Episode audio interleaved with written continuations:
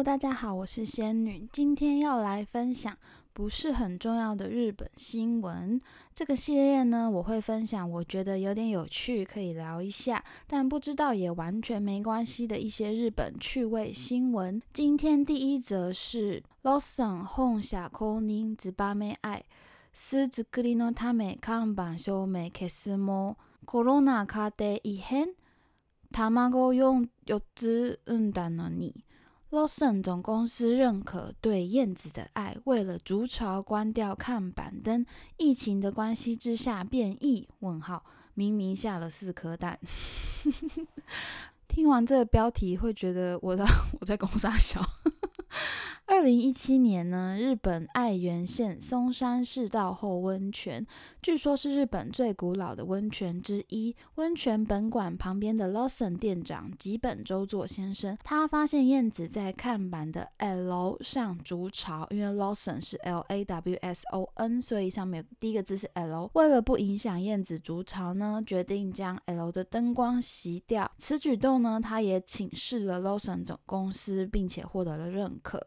呃，新闻内文是这样写的：有西摩托桑呢，亚萨西萨瓦红夏科宁德西达。这边呢，我觉得有一点点日本文化的味道，就是日本公司文化的 whole lens。其实我觉得关了一个 L 的灯是小事，而且大部分白天也没有也无无所谓啊。但就是这种小事呢，你都要 whole lens，你都要。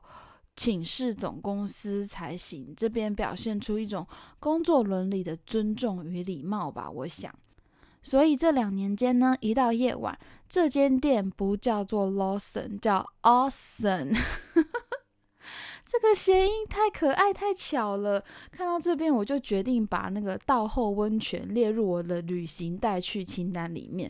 我就是本人非常喜欢这种可爱又疗愈的小事情。不过啊，今年燕子有没有出现呢？店长表示五月份的时候燕子有来下蛋，但之后就没有燕子的踪影了。店长猜测呢，是疫情 （Corona） 卡的影响，商店街因此没有人潮。那燕子的习性呢？他们为了抵御外敌，会倾向在人多的地方筑巢。我在这边也打一个问号。那根据新闻内容表示啊，他们呃询问了日本野鸟协会，他说虽然没有明确的数据资料佐证，但是确实可以合理推测，燕子为了抵御乌鸦等等外敌，会倾向在人多的地方筑巢。而且仔细想想，这好像是真的诶，因为以前小时候最常看到燕子筑巢的地方，就是骑楼走廊的天花板边边那边。然后燕子燕子来了，就表示春天到了。另一个可以讨论就是 “corona” 卡的翻译，我是直接翻译成疫情啊，因为我觉得这是目前我能想到的最好的翻译，但我就觉得少了一个什么味儿，因为呢它是 “corona” 加卡加卡卡，就是那个祸害的“祸”这个字，感觉没有把这个“祸”翻出来，应该要翻成什么 “corona 之乱”。可是这样又很俗气，所以反正我就是先翻成疫情。最后呢，吉本店长表示，kono mama majimas，就是他决定这一年晚上我还还是不会打开 L 的灯，希望呢可以再看到燕子的身影。真是一个浪漫又感动的小新闻。好，我们进入下一则新闻。牛との箔が冷やされるとブームに、動物保護団体からは懸念の声も。与牛拥抱的疗愈风潮兴起，动物保护团体亦有悬念。 其实这篇新闻跟日本没什么关系，只是我刚好从日本的新闻网站上看到这则新闻，然后挺有趣的，就想说来分享一下。从荷兰发祥的与牛拥抱。目前，在美国、瑞士等世界各地农场都掀起一阵流行。根据 Fun Survival 的经营的 Jose Ban s h o t l a n d 反正是一个很 荷兰名字。他说，六年前开始效仿别家农场提供这项服务。然后他表示呢，牛与人拥抱后会耳朵朝下，眼睛半开。也可能会将头枕在人的腿上，然后透过这样的 body language。body language 是什么？我查了一下，是 body language。真的是很多片假名本身就真的很搞笑。好，透过这样的 body language，牛会感到放松。これはポジティブな。positive なエネルギーの交換だと言える，这可以说是正向的能量交换，因为人也会透过感受到牛的体温、心脏的跳动，因而放松。这对人人牛双方来说都是有利的体验。 那根据 BBC 表示。人在感受到牛的体温及鼓动，会从这项社交活动分泌催产素 （oxy 性动催产素），进而感受到压力的释放，增强正向情感。二零零七年的学术志《Applied Animal Behavior Science》上刊载了一篇研究论文。那透过 People 的报道。表示说，牛与人透过拥抱啊、按摩等行为，确实都会感到放松。人間と牛のコミュニケーションの質の向上につながるかもしれない。人与牛之间的交流品质可能因此提升。 不好意思，我真的是忍不住笑场。但与人类相同，既然有爱社交的牛，也有不搭理人类马上就跑走的牛。很好，我很欣赏。最后呢，世界动物保护协会表示，也许确实有报告证实牛会因此得到好处，但主要获利的还是人类吧。而且从运送饲育、动物环境、动物与人关心等等方面来看，这个行为呢是有其风险的。